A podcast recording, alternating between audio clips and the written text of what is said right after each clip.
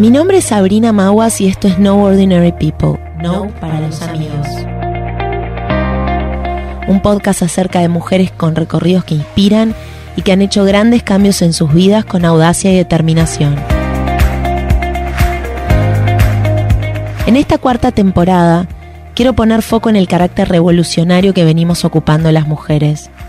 Si bien es algo que ya estaba presente en cada historia de aquellas que pasaron por Nope, negar que el feminismo es uno de los mayores actores políticos de este siglo no tendría sentido. Estoy ávida por seguir escuchando, aprendiendo y creciendo de la mano de estas mujeres únicas.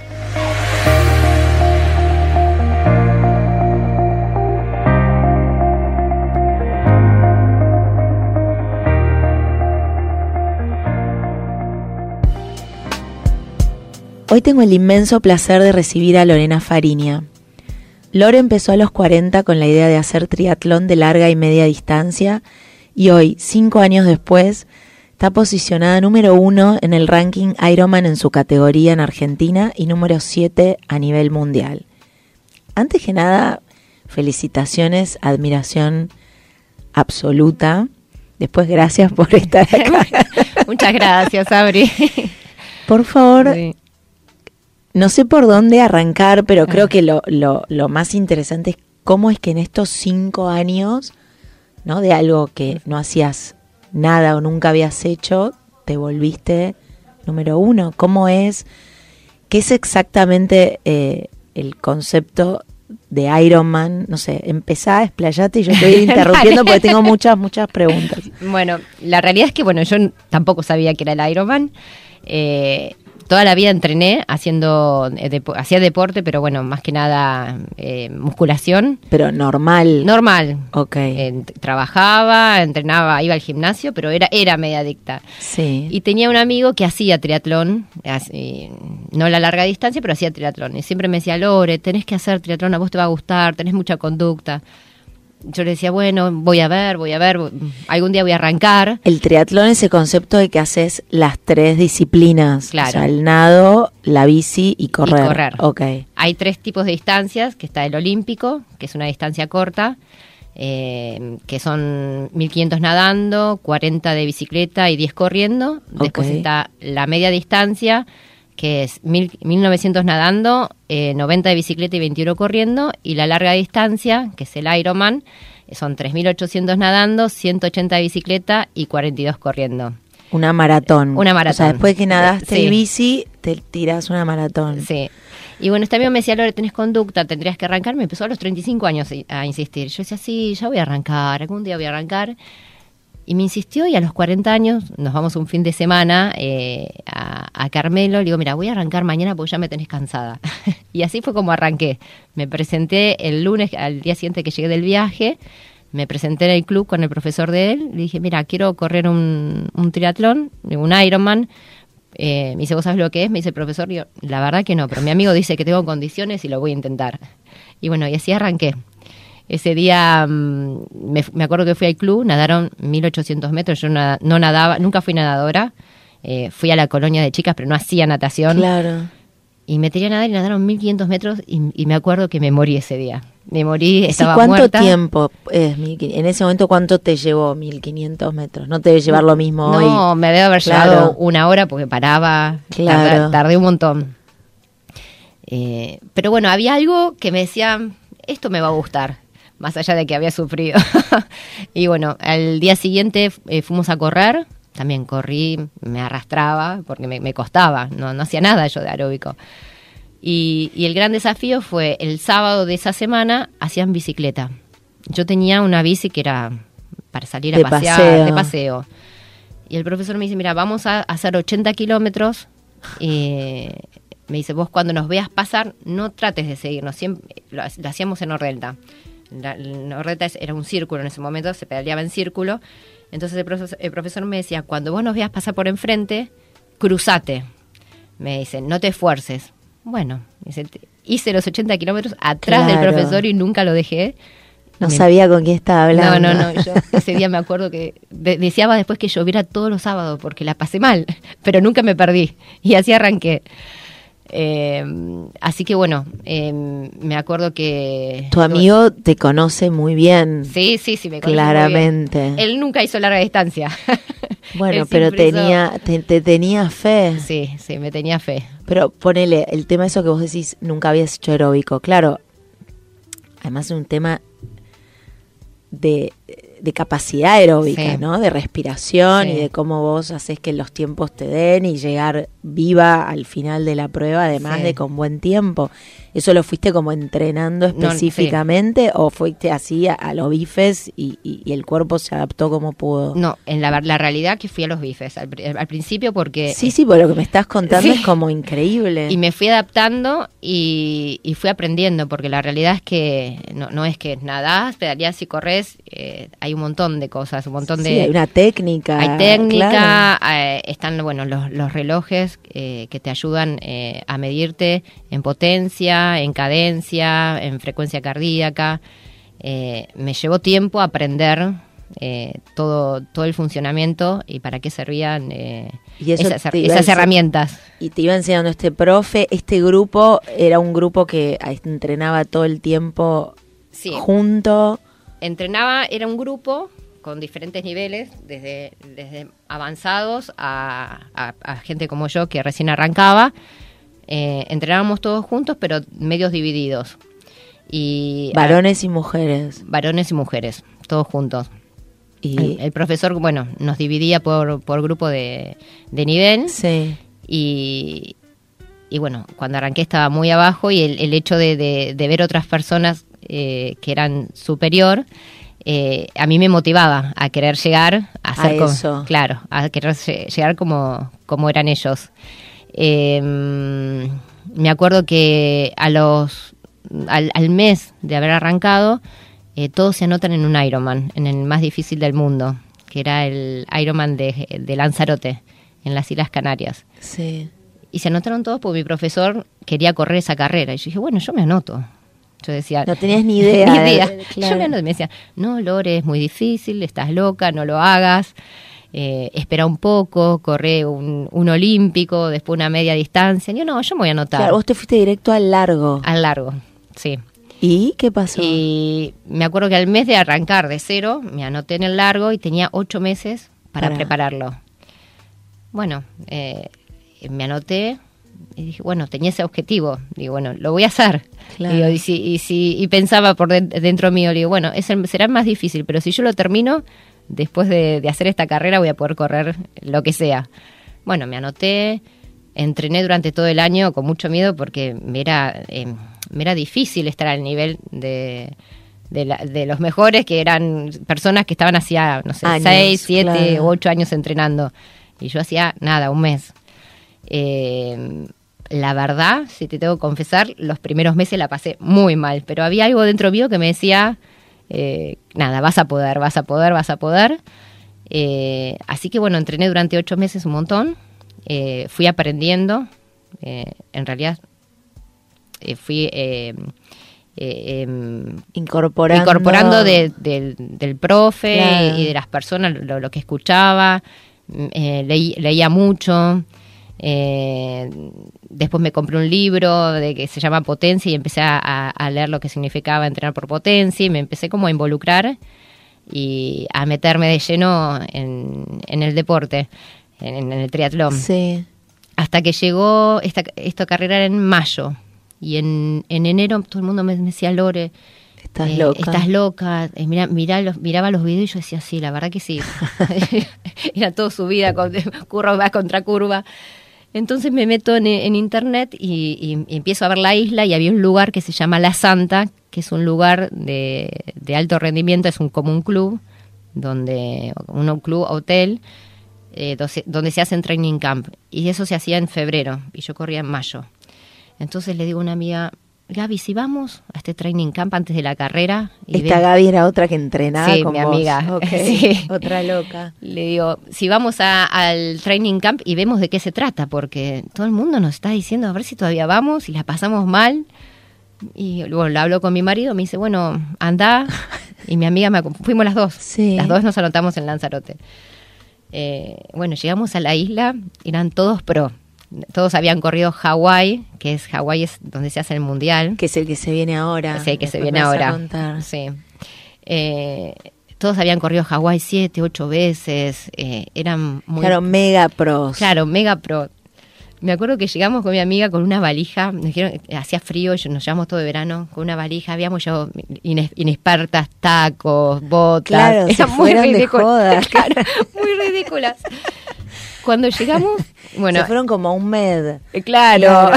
llegamos y entramos con un... En, en realidad el profesor era un, un, un pro que se llamaba Richard Hobson, que en realidad el training camp lo hacía él, Sí. y eran 15 días. El día uno ya no, ya no podíamos, no sé, no sé cómo pasamos al segundo y al tercero. Era tremendo el entrenar. Era mucho más intenso que lo que venías haciendo acá. Claro, porque era, había mucho nivel. Claro, si el tipo lo estaba matando. Claro, gente pro y nosotras inexpertas, no, no teníamos ni idea de, de qué se trataba. Ah, no teníamos ni idea de qué se trataba. Eh, bueno, fuimos ¿Y a la... sobreviviste los 15 días? Sobrevivimos los 15 días. La, la bicicleta era lo más difícil, porque son 3.000 me- 3.800 metros subiendo y todo curva contra curva, todo muy peligroso. Y nada, hicimos el training camp. Y, ¿Y en mayo cómo te fue? no, en mayo volvimos, ya con otras, con otra sensación. Eh, bueno, pero era mi primer Ironman, así que estaba muy, muy nerviosa. Lo terminé. Muy bien, pero Sí. aparte ya conocías el lugar, estuviste muy Sí. estratégica Sí, de ir antes, claro. Sí, lo terminé, tardé 13 horas, que estaba bastante bien para ese Ironman, que era el más difícil. Y a partir de ahí me, me motivé, porque dije, si pude hacer esto, voy a poder hacer cualquiera. eh, Claro, cualquier sí, cosa, cualquier cosa. literalmente. Ahora, se me ocurrieron millones de preguntas Sí. mientras te escuchaba. Por un lado, ponele, vos, eh, ¿cómo era, cómo es la rutina, no? O cómo te cambió, porque no sé, vos tenías una vida y me imagino que ahora, el nivel, ahora ni hablar, ya hace cinco años, pero en ese momento Sí. cuando decidiste, ok, este va a ser mi objetivo, tengo ocho meses para prepararme. ¿Qué ajustes tuviste que hacer? ¿Vos tenés hijos? ¿Cómo, Sí. cómo te armaste? Eh, porque no sé, eso, contame cuántas horas entrenás, cómo es el día promedio de una persona que se está preparando Sí. para una prueba semejante. Sí, bueno, te cuento que cómo fue. Eh, yo te, bueno, soy mamá, tengo un hijo y tengo cinco, cinco hijos del corazón, así que tengo una familia grande. Enorme, numerosísima. Eh, ¿De cuántos años todas no, estas ahora ya están todos grandes. Ah. Mi hijo tiene 22 y la más grande ya tiene 36. Ok, o sea, nadie Sí. depende de vos para Nadie depende de vestirse, mí. ponele. Claro, por eso arranqué con este deporte, porque ya estaban todos grandes y la demanda de ellos era Claro. no era tanta, así que pude encontrar un, un hueco para mí para poder dedicarme de lleno a esto. Eh, este deporte te lleva más o menos a hacerlo si, si querés eh, entrenar bien, entre... Bueno, yo entreno demasiado, pero con cinco horas, cuatro horas por día es, es más que suficiente. ¿Y vos cuántos entrenás? Estoy entre seis horas, seis horas. Seis Seis- horas. sí, por día. Todos los días. Todos los días. De domingo a domingo. De domingo a domingo. Y eso es, lo haces a la mañana, cuando te despertás, es lo primero que haces. Claro. Eh, Me levanto, Sí. bueno, desayuno. ¿Qué desayunás? Mm, Uy, de todo. Todos queremos saber qué desayunas. De Yo te saqué una foto recién, los brazos que tenés, es una cosa Ah, maravillosa. ah. ¿Qué desayunás, Lore Farini? Voy, trato, va- varío, soy muy rutinaria igual, pero Sí. casi siempre desayuno lo mismo. Avena, Sí. eh, con tres claras de huevo y unas yemas Sí. batidas, tipo panqueque vuelta y vuelta, banana sí. y miel, o pasta de maní, o frutos secos, Ok, eso es lo primero que, que haces cuando te levantás. Cuando me ¿A qué hora? a las 6 de la mañana. Sí, cinco. que hoy me dijiste que te tuviste que levantar más temprano Sí, para sí. entrenar, para venir acá, pobre Sí. encima. Sí, sí, O sea que lo primero que haces es desayunas eso. desayuno. ¿Y te vas a dónde? Eh, voy, a veces depende del día. eh, lunes, por ejemplo, lunes, miércoles y viernes, eh, nado y corro. Eh, después martes, no, lunes, martes, jueves, sábados, ando en bicicleta y, y corro también eh, los martes y claro, sábados los días que repetís. más cortito. Y mm, después los domingos ha- hago fondo de, de running. Eh, y a eso le tengo que agregar gimnasio, porque... Vas para, para estar fuerte, claro. Claro, para que no te lesionarte. sostengan, y sí, porque ese es otro tema, ¿no? Es muy importante. Y, y, y, y, y- ¿Y, co- y qué hiciste con la familia? O sea, les explicaste, Ah, mira, no, yo no, ahora, sí. claro, No, na- em, el apoyo de la familia es fundamental porque son Claro. muchas horas que le dedicas y y me imagino que ponele toda tu alimentación está como también, sí. ¿no? Es como, o no sé, hay un, e- un asado el sábado, ¿vos qué haces? No, yo como todo. Pero estás en el asado, o sea, si estás, si es tu horario de Sí. entrenar, o No. qué haces, entrenás después, No, ¿Te entreno- no, me lo trato de acomodar. Si hay un asado, hago lo que puedo hasta la hora del asado y después sigo a la tarde. Eh, Claro. O si no, me levanto como hoy más temprano. Y compensás. Y compenso. Pero nunca dejo de hacer nada, nunca dejé de salir, porque hay personas, yo soy obsesiva con el deporte, pero no de irme a dormir temprano, de... de Vos disfrutás el resto de los aspectos Claro. digamos, de tu vida, que está buenísimo, Sí. difícil encontrar Sí, ese sí. equilibrio. No, disfruto todo y si no, Pero nadie alcohol, ponele, tomás. No, no me gusta el Claro. alcohol. No, pero no. nunca tomaste No, o antes tomé. Puedo un tomar poco. algún trago dulce, pero no, Claro. tomo. Sí como dulces, que me gustan mucho los dulces, Y- que en realidad es perjudicial para este deporte. Claro. Y ahí cómo lo, lo intercalás.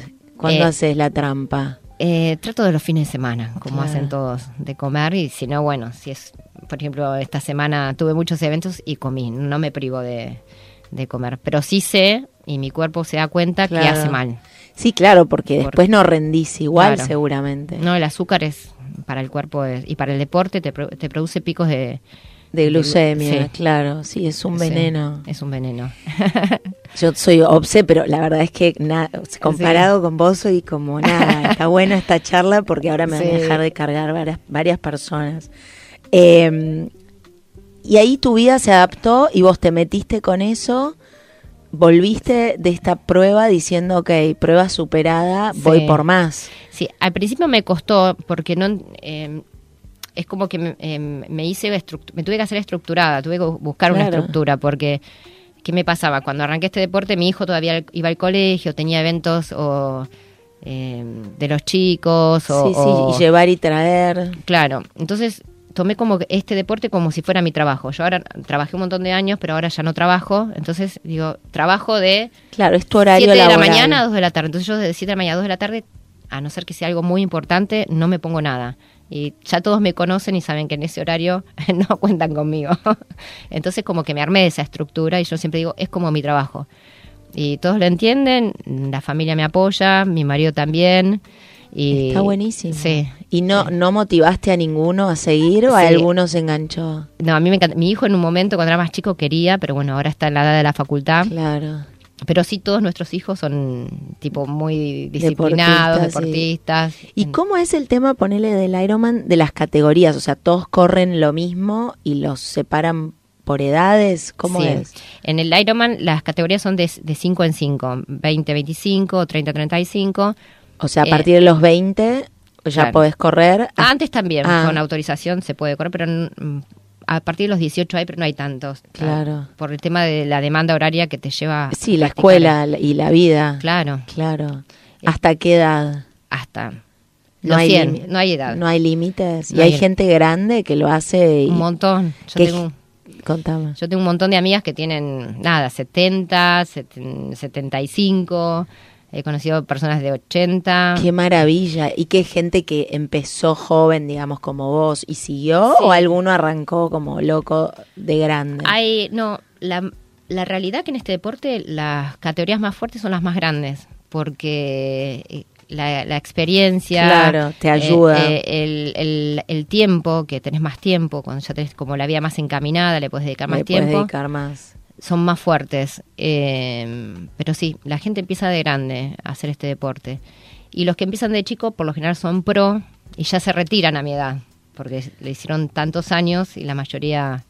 Claro. Se retira. Y además el tema de lo que decías de las lesiones, ponele.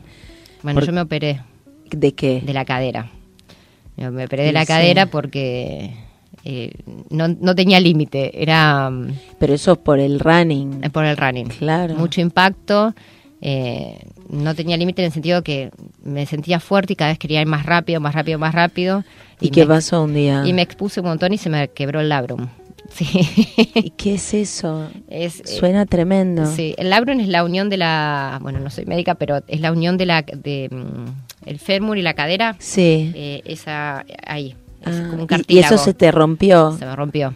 Así que estuve Y ahí te- cuatro meses para cinco meses. Te operaron, te, pusiste, te ponen como una prótesis ahí, ¿no? No, me iban a poner unas grampas, pero al final no hizo falta, así que como que me limaron esa zona y, y quedé bien. Y volviste. Pero me tengo que cuidar. Claro, porque y ahora vos seguís haciendo exactamente lo mismo o no. ¿O Hago lo mismo. Controlás un poco más. No, hago lo mismo. eh, volví con un poco más de miedo, pero me di cuenta que haciendo gimnasia y fortaleciendo los músculos... Claro, te sostenés eh, mejor. Te sostenés mejor.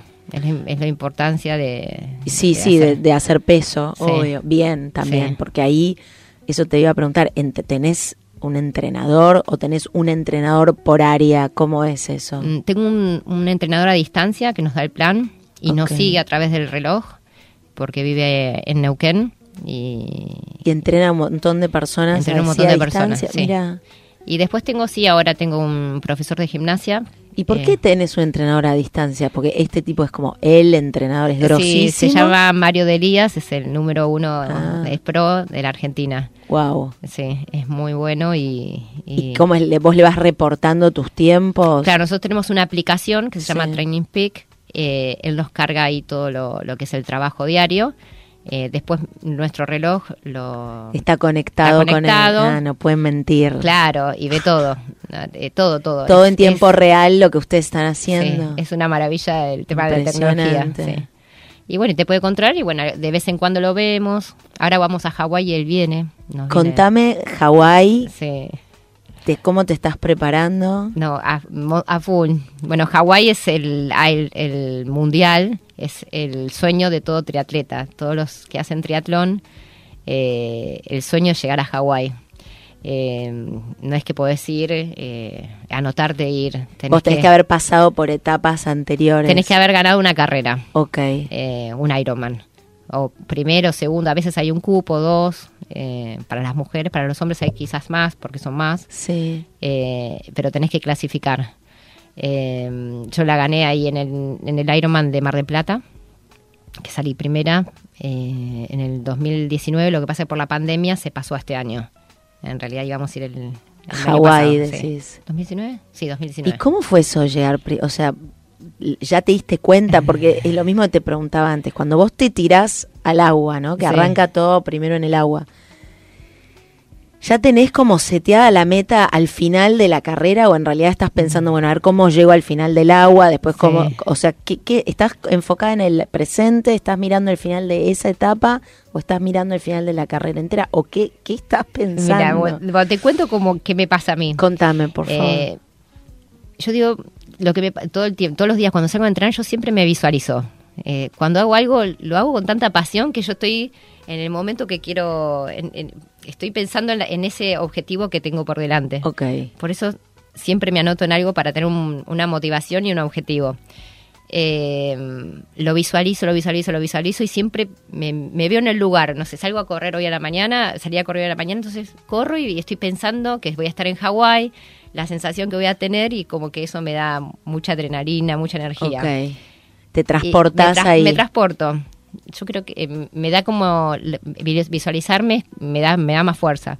Y el día de la carrera, cuando estoy ahí, eh, que es eh, lo primero que es el agua, Sí.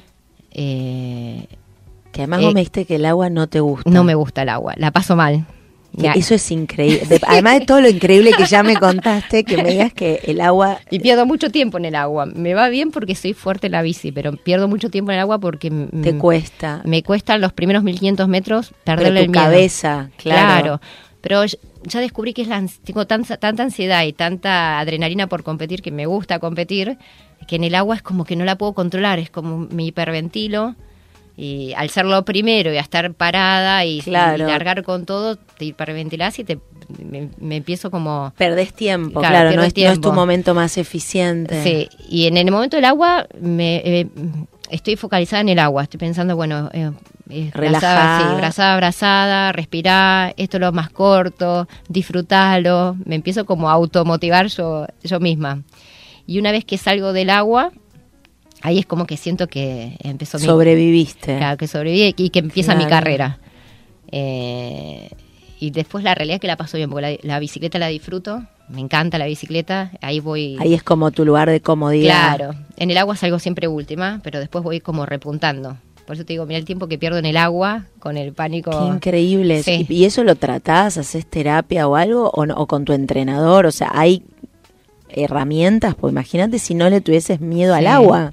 Y hay, mm, no, yo no, no lo trato, pero hay gente que, que va al psicólogo o que hay un terapeuta, que, o un coach. Sí. Eh, Vos no. no, porque sé que son 1500 metros y que después lo paso. Es como que hasta que me acomodo.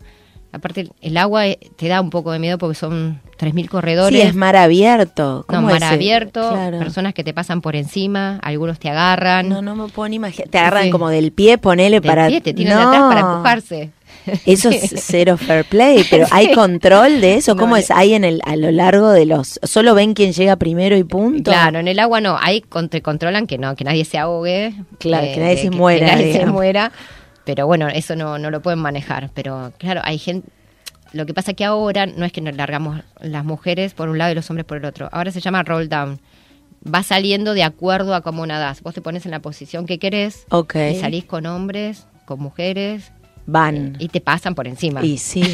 Y te pasan claro, por una encima. abrazada te rompe... Te, te la dan en la cabeza. Te sacan y- las antiparras. Eh, eh, es medio, el agua es medio unas. ¿Y nadás con neopren o el agua no es tan fría? Dep- no, depende de la temperatura del agua. Por ejemplo, ahora Hawái es sin neopren. Es es traje de baño. traje de baño. O sea, vos te pones lo que querés, Claro. en realidad, para lo que te ayuda a ir más veloz. Claro, nadas con el- en realidad con lo que vas a andar en bicicleta, con el enterito de la Ese bici. enterito de la bici. Que, o sea, te subís empapada la bicicleta, Sí. pero te secás a los Sí, cinco minutos. Te morís de calor en Hawái. Sí. Eh, bueno, nadas con, con, con el enterito o con el neopren. Sí. Eh, y nada, después cuando salís a la, a, la, a la transición, que es la T1, ahí te cambias, te pones las zapatillas, el, el casco, los anteojos y bueno, ahí me subo la bici. Y tu bicicleta te está esperando ahí. Sí. ¿Cómo es? Para que vos hagas eso, hay como ah, un equipo, no sé, gente que te acompaña. ¿Quién te prepara la bici? No, eso lo hacemos nosotros. Usted, vos antes. Claro, por ejemplo, Hawái largamos todos a las 6 de la mañana, tenés que estar en el parque cerrado, casi no dormís. A las 3 de la mañana. Tenés que preparar la bici, inflar, inflarla, eh, ponerte la comida eh, en la bici, pues son Claro, eso Muchas también horas. quiero, sa- quiero saber. muchas horas. ¿Qué, qué pones? ¿Vos comés cuando salís de la, del agua antes de subirte a la bici? ¿Te, te das con algo ahí? Una, Me tomo un gel Sí. eh, y después lo- la realidad, el secreto de la... Del, de ¿Cuál la- es el secreto? El secreto de, de la carrera en Sí. sí, más allá de que seas, pu- puedes ser la persona más fuerte del mundo, entrenar 20.000 horas por día, y si vos el día de la carrera no te alimentás no tom- no, y no... ¿No dormís también o no? No, Antes- no, me ha pasado de ir sin dormir tres días. Ok, mira. Sí, pero le- el secreto es hidratarse y comer. Eh, yo tomo, yo como entre 120 y 130 gramos de carbohidrato por, por hora, que es lo tomo en líquido o lo tomo en Eso geles decís durante las carreras. durante las carreras, por hora. Por hora. Sí, es un montón. Es un montón. Entonces tenés que preparar la bici Con todo eso. con todo, la bici o el, el Y después cuando corres lo tenés enganchado en Claro. la ropa. en la ropa. ¿Y qué tenés? ¿El reloj te avisa? Ponele cuando tenés que comer, Eh, lo tenés Podés poner una alarma, Sí. pero Vos ya- te das cuenta. No, voy mirando el reloj.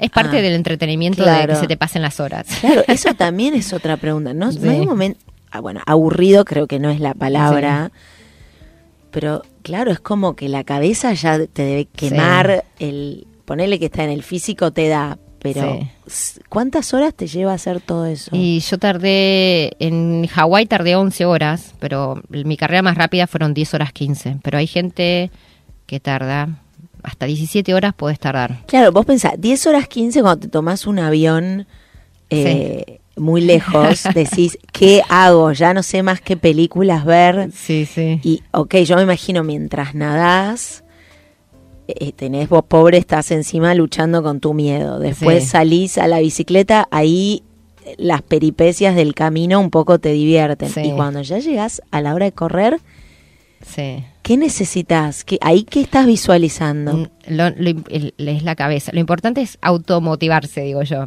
Eh, es muy importante estar bien, eh, haber entrenado muchas horas eh, para saber lo que es estar tantas horas fuera de, eh, eh, eh, fuera no, arriba de la bicicleta Claro. o tantas horas corriendo. Eh, he visto un montón de personas fuertes, rápidas, pero se les, cuando se te quiebra la cabeza no hay vuelta atrás.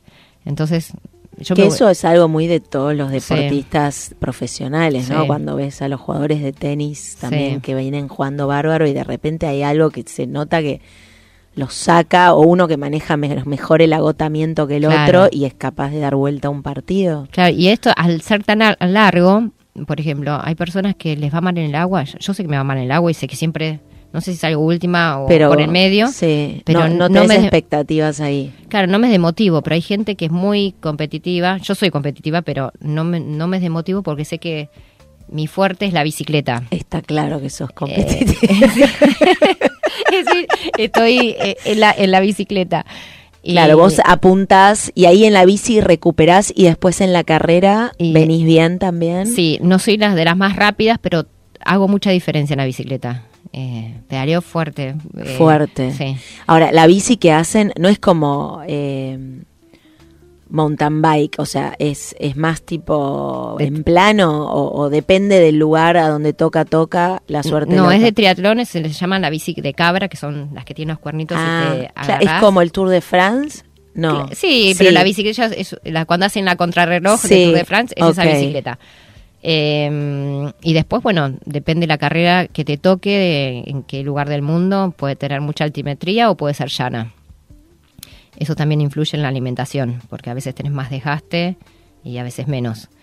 Eh, pero bueno. En la eh, alimentación esta que vos decís de cuántos gramos Sí, de comer por de hora. hidratos. Solo hidratos, o sea, hidratos y agua es. Hidratos y agua, sí. Y sales, puedes tomar Claro. sales. eh, lo puedes tomar en líquido o lo puedes tomar en geles o en barras. Como puedas. o como puedas. Bananas, eh, hay de todo en la carrera. Lo que pasa es que tenés que eh, pensarlo bien porque es lo, lo que llevas vos, no nadie te puede asistir. Claro. Y a- Sí. vos tú ya tenés armado, cada carrera cambiás o ya encontraste un método que te resulta a vos como No, ya ideal. encontré un, un método. Em, me ha pasado de sentirme mal, de descomponerme, y era por el tema de la, ali- de la alimentación, porque durante tantas horas, Claro. el tema de la digestión, em, eh, Pero ponele, si te dan ganas de hacer pis, te haces encima. te haces encima. Y lo otro también. te, haces. Todo, sí. Sí. Eso es tremendo. Podés parar. Lo que pero no, pasa- claro, pero vas a perder tiempo. Claro, depende del nivel que estés o, que, o cuál sea tu objetivo, eh, parar eh, eh, te lleva mucho tiempo. ¿Y eso lo habías pensado cuando arrancaste esto? No, claro. no, nada. Yo decía, ¿qué hago? Es más, la primera vez, en- nunca me voy a olvidar, iba en la bicicleta en Lanzarote y tenía ganas de hacer pis. Y, y un chico- Esa, esa que fuiste la, La primera, claro. y pasa un chico y me dice, ¿qué te pasa? Me dice, ¿querés hacer pis? Entonces el chico me decía, me dice, no, te tenés que parar en, lo- en la carrera. en la- Sí. Te tenés que parar en los pedales, relajarte y tratar de hacerlo a la baja. claro. y ahí me... Era en la bicicleta. en la bicicleta. Pero después, corriendo, te haces encima. Eh, Sí, ya ni te das cuenta o te das cuenta, no te importa. No, ya no Ni te a vos ni a nadie Ni a de los que están en ese contexto. No, no a nadie.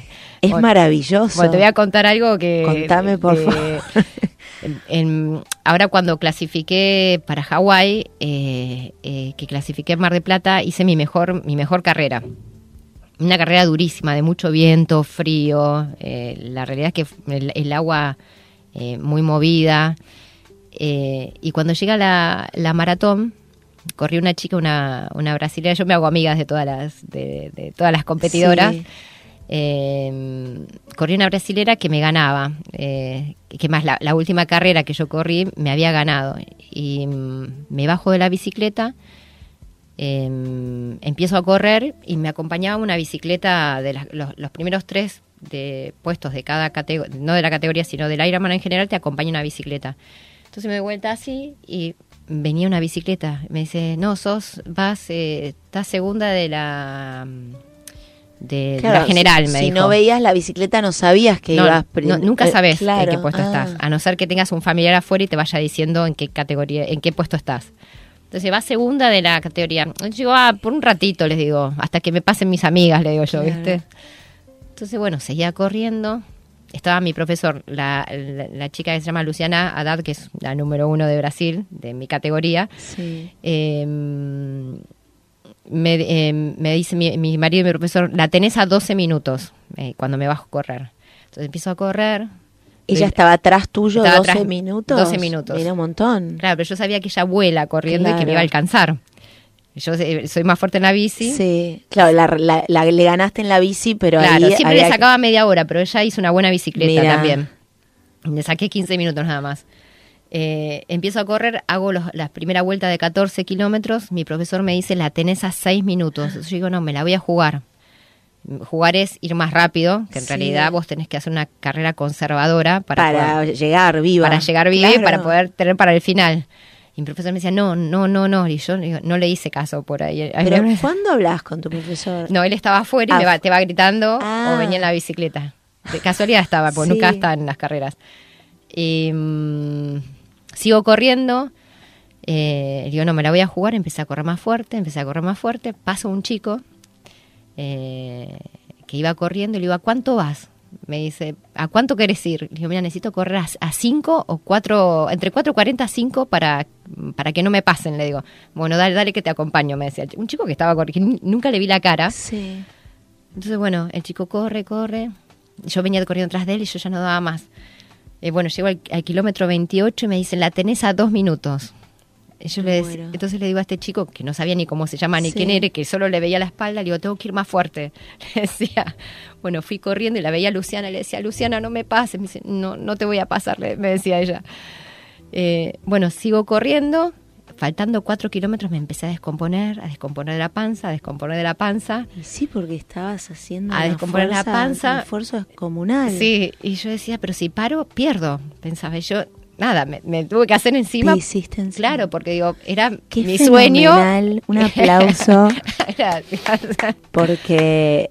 Sí. Y ganaste. bueno, ya. ¿Y ahí cómo no, no, fue? entonces llego, no digo, cuando llego a, a la. mm, A, A la fi- a, a la, a la- a la meta, A ¿cómo la meta. Cuando llego Sí. a la meta, le digo a este chico, entra conmigo, porque pobre me acompañó durante 28 kilómetros. Me dice, no, me faltan dos vueltas todavía. Él se había esforzado. No te puedo Había creer. dejado todo para acom- para acompañarme. acompañarte. Qué maravilla. Sí, bueno, entro y claro, hasta que no terminás no sabes cómo quedás, porque como es roll down, no sabes cómo que- Claro, porque te contabilizan todas las etapas. ¿Cómo es No, eso? porque cuando largas en el agua, como largas mezclado, no largas por categoría. Ah, ok, entonces, claro, hay que ver las otras de tu categoría. Claro, si salieron antes que yo o después que yo. Ok. Entonces yo cuando llegué, bueno, me tocó doping. Cuando te tocan doping, te sacan. No Sí. te dejan de festejar ni nada, te llevan a hacer doping. Yo decía, no, que yo quiero saber cómo salí. Y me dice, estás acá porque saliste primera. Y ahí empecé a llorar, a gritar, sí. Y hice mi mejor carrera, mi mejor maratón. Qué en, emocionante. en 3 horas 38. No, 3 horas 28. Sí. Sí. Es increíble. es es muy emocionante. Es muy emocionante. Sí, sí, sí. A mí la verdad que me, me apasiona. Creo que a todos los que hacemos este deporte. Sí, porque es de un nivel de esfuerzo y dedicación que Sí. es único. Sí. Ahora, ¿no hay algo que vos sientas que, que te estás perdiendo? Poner lo que dejaste de lado. ¿Ese pensamiento te viene Sí. a veces o no? Y me pasa a veces que sí, los fines de semana que entreno, mm, a veces me pierdo algunos momentos, pero trato, como te digo, de compensarlo, de salir más temprano. Y, y quizás me pierdo la mañana en familia, eh, esos momentos, pero trato de, de compensarlo de otra forma. Eh, no es una Sí. cosa, digo, el trade-off lo, lo tenés Claro, tranquilo, vos sí. estás. Sí, estás porque empecé de grande, no es que les le robé tiempo a Claro. mi, a mi hijo o a la familia. Están todos ya. A mi marido nada más le robo tiempo. que ese que me aguanta. ¿Y él corre, hace algo? No, no, nada. Nada. Nada, nada, nada. Nada. Él siempre me apoyó. Eh, siempre fue como mi fans. Y sí, me Sí. imagino que tenés un club de fans y él Sí. debe ser el número uno. sí, sí. Así Ahora, lo que no entiendo es cómo, cómo son las carreras. Hay como muchas carreras, todas tienen el mismo peso. No, el mundial es más importante, pero ¿cómo es eso? Mira, hay en todo el- todos los fines de semana en todo el mundo hay entre dos o tres Ironman y Ah. cuatro, cinco, seis medio Ironman. Eh, hay dos mundiales, uno que es en Hawái, Sí. que es el mundial del Ironman completo, de la larga distancia, y después hay uno que es, es el mundial de media distancia que se va rotando de país. Eh, este año se hizo en Utah, el año anterior eh, ¿Vos estuviste creo que fuimos a? Francia, sí. ¿Y vos te anotás en todo? ¿Cómo haces? No, he llegado a correr sí siete Ironman en un año, pero y ahora ahí fue que te rompiste la cadera. Sí. Claro. Sí. Y ahora trato de correr una carrera y, y clasificar para, para Y el Ironman. Y después otra carrera para clasificar para el medio Ironman. Eh, por ahora me, me salió siempre bien, pero bueno, no- es muy...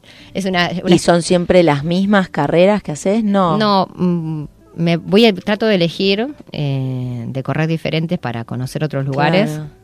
Eh, y si no, voy a las que están más cerca porque, bueno, es un presupuesto hacer este deporte. Ahora, ¿te dan un premio además de, de- de- de los aplausos y el honor? O sea, ¿hay premios en dinero? ¿Qué, qué, qué ganas? Sí. No, solo el- la medalla, La el trofeo. sí. Y los pros, sí. Eh, si sos pro, ellos cobran. Y, y, pero ¿cómo llegas a ser pro? Y tendría que, yo tendría que volver a nacer. Tenés que ser más joven. Más joven, porque arrancar antes. Claro, porque compiten en todos juntos, desde el que tiene 18 años hasta que tiene 40. Ya por lo general los 40 ya se van retirando. Y esto es algo que lo organiza como una corporación mundial de, de triatlón. Sí, Ironman. Hay otras eh, franquicias, y hay Sí. otras, otras carreras que no son Ironman y que también se pueden, que son re lindas. Pero bueno, esto lo que tiene el Ironman es el, el sueño que todos quieren, que es llegar a Hawái, que otras no las tienen. Claro. Y, espera, y ahora en Argentina también, ¿no? Volvió el Ironman. Sí, sí, volvió, se corre ahora Que fue lo que vos estás diciendo de Mar del Plata y ahora se vuelve a correr. a correr en diciembre, que la voy a correr. ¿La vas a correr? Sí, sí. ¿Y qué se corre en Capital? En Mar de Plata. en Mar del Plata. Eh, claro, bueno, estás mar. claro. O podrían nadar no, en puedes el nadar río. en un río o en un lago. He corrido carreras en, que son más pesadas porque no es lo mismo nadar en el mar Claro. que nadar en, en- en agua que en agua dulce. dulce. Sí, cuesta más. Sí. Me parece increíble todo lo que me contaste, Mm. pero sobre todo que además de que hagas un esfuerzo tan impresionante, que haya una de las etapas que te genera como tanta eh, incomodidad Sí. y además que no hagas terapia, o sea, que vos sola Sí. logres como canalizar eso, tus... Me imagino que te has hecho amigos, ¿no? Como que Sí. en este uni, o sea, no sé si cambiaste todos los amigos que tenías, pero habrás No, incorporado te- muchos. Te, hace, eh, vas conociendo gente alrededor del mundo y después tenés amigos por todo. Vas Y- a las carreras y sí, te pero conoces aparte gente que tiene la misma situación que Sí, vos, que no tiene un tema de, de horarios o que entiende que tú... Tengo igual, no, tengo un montón de amigas. Yo creo que yo soy la única que no trabajo, pero la, toda la mayoría trabajan. Son contadores, arquitectos, empresarios. eh, pero bueno, se sacrifican, entrenan doble turno, mañana y tarde. eh, o a veces se toman la mañana y pueden trabajar a la tarde. Pero mm, más que nada porque es un deporte que, que nada, es costoso y, y hacerlo. Y sí, porque dedicarse tantas horas a entrenar, por algún lado te lo tenés que poder bancar. Sí. Igual lo que escuché de lo que decís es como, no que no es competitivo, pero digo, es casi que ustedes son son competitivos con ustedes mismos, ¿no? No es Sí, tanto sí. con el otro, ¿no? Esta cosa que me contar, contás recién de que el pibe sí. dejó de correr él para acompañarte Sí. a vos y estimularte a vos es espectacular. O que le hablabas a la que iba atrás y te dijo, no, no te voy a pasar. Sí, sí. Sí, a mí lo que me pasa es que en las carreras, eh, a mí me encanta cuando hay alguien que es mejor o que hay alguien que es fuerte, porque saca como lo mejor de mí. Entonces, eh, en esas carreras donde hay personas que son muy buenas, eh, es como cuando mejor me va, porque es como que tengo que poner más, me tengo Te que estimula. me estimula.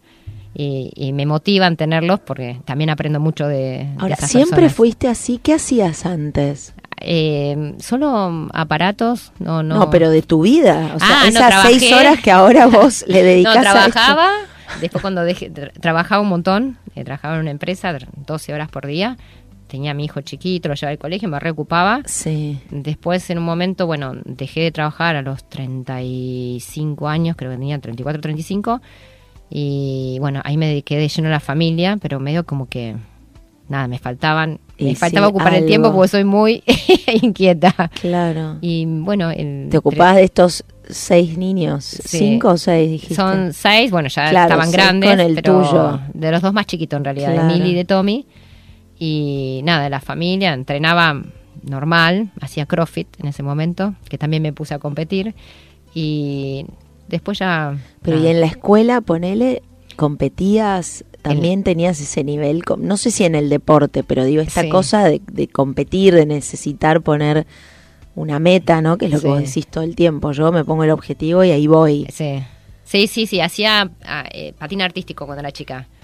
Eh, y en el colegio me anotaban todo, siempre en todas las carreras, todo lo que había, lo hacía y, y me encantaba. Es que en este podcast Sí. siempre arrancó preguntando qué querías hacer cuando eras chiquita, pero vos Sí. me, fue tan como emocionante todo lo que te quería preguntar que arranqué por el final, pero había un origen ahí. Sí, sí, sí, sí. No, a mí me encantaba. de un repollo esto. No, y te- mi, en realidad, la realidad es que mi mamá y mi papá eran, eran deportistas. Eh, entonces, como que medio que en la sangre lo, tra- lo traigo. Y sí, no, y Y- también el ejemplo, porque el, deporte, digamos, el deportista tiene un nivel de, Sí, de dedicación y disciplina que es el, se mama en casa. sí, sí, o sea, o salís así o no haces nada, me imagino. Sí, como- sí, no. Yo hacía todo, todo de chica. Es más, yo no salía de chica. Siempre digo, siempre digo a mi hijo, vos haces todo, porque yo me privé de un montón de cosas por hacer deporte, por tener una conducta, por Claro. decir mañana me tengo que levantar y tengo que entrenar, entonces hoy no salgo. Y ese momento era patín. Claro, ese momento era patín o eh, el gimnasio, pues de los 15 años siempre es gimnasia. Y, y- y yo me comprometía y, y cumplía. Entonces tenía mucha conducta. Y eh, así a lo largo de la vida fue igual. Y bueno, con el triatlón ahora tengo... Pero Sí. qué bueno que a tu hijo le digas hacer otras Sí. cosas también. Sí, ¿Y él se da ese permiso? sí, sí, sí. Qué sí. bueno. Sí, hace de todo. Es re deportista, eh, pero bueno, no, no, no se metió de lleno... eh, ¿Pero juega un deporte o no? Va ahora y juega al fútbol, Claro. antes hacía hizo a rugby muchos años y ahora con el tema de la facultad hace fútbol y, y gimnasio. Pero le encanta. Y- gusta entrenar. Y sí, con este ejemplo me Sí. parece impresionante. Sí, me sí. encantó. Gracias, Gracias, Lore, un placer enorme. Gracias. Tengo millones de otras cosas que preguntarte, pero hace una hora que te tengo acá. Ay, ya y- pasó re rápido. Sí. No, gracias a vos, Ari. Un placer y mucha Gracias. suerte entonces en. Hawái y en Mar del Plata y bueno, te voy Sí, siguiendo. Dale. Gracias. Bueno, gracias a vos. Gracias, gracias. Si te gustó el episodio de hoy, por favor suscríbete en Apple Podcast o Spotify o en donde sea que escuches tus podcasts. No te olvides de calificarnos y, por qué no, hacer un review. Soy Sabrina Maguas y estuviste escuchando No Ordinary People.